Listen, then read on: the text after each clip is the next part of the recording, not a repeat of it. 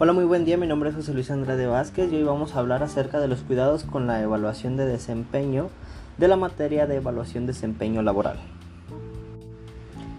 Primeramente tendremos que definir lo que es la evaluación del desempeño laboral, por lo que nos referimos a ella como el sistema que mide de forma objetiva e integral la conducta profesional, las competencias, el rendimiento y la productividad. En definitiva, cómo es la persona y qué hace y qué logra. Es fundamental que la herramienta con la que realizamos la evaluación mida todos los parámetros profesionales y que esa información sirva para el negocio, ya sea para solucionar conflictos, para mejorar la productividad o para formar al empleado. Tradicionalmente, la evaluación del desempeño es rechazada por todos, ya sean superiores, gerentes y empleados. Los gerentes sienten miedo de este tipo de evaluaciones porque no les agrada la idea de juzgar el trabajo de su equipo mientras que los empleados huyen a la evaluación por ese tonto miedo a reconocer sus propias debilidades.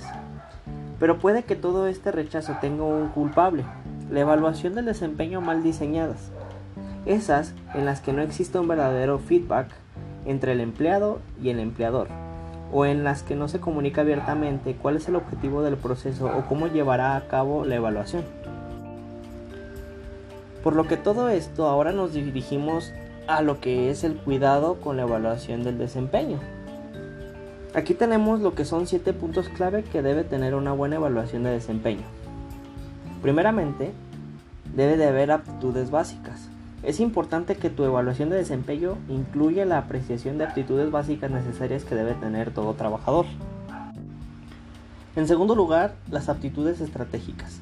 La evaluación de aptitudes estratégicas es un aspecto que no puede faltar siempre que intentes evaluar el desempeño de tus trabajadores. En tercer lugar tenemos lo que es el cumplimiento de objetivos.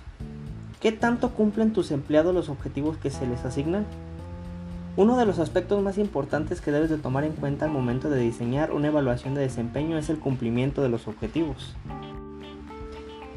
Por el lado del reconocimiento de los logros, en el número 4, no pueden olvidarse de los logros que obtuvo el trabajador que se está evaluando.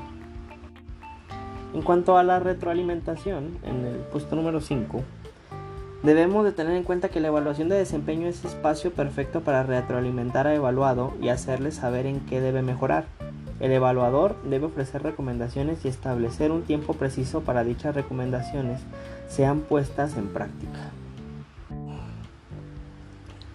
En el número 6 tenemos lo que son los comentarios. Al momento de diseñar tus planes de evaluación de desempeño, procura dejar un espacio para los comentarios del evaluado. Es necesario que él mismo exprese su conformidad o no con la forma en la que se evaluó y su calificación. Finalmente tenemos lo que es las firmas del evaluado y del evaluador como aspecto número 7. Todo proceso de evaluación de desempeño debe concluir con la firma del evaluado y del evaluador la forma deberá incluir la fecha en la que tuvo lugar la evaluación, la fecha en la que el evaluador llenó el formato y la fecha en la que se manifiesta conformidad. Todo esto para hacer constar que ambas partes estén conformes y satisfechas con el proceso. Muy bien, pues eso ha sido todo de mi parte. Mi nombre es José Luis Andrade Vázquez de la sede de Campus Aguascalientes. Fue todo un gusto y nos vemos hasta la próxima.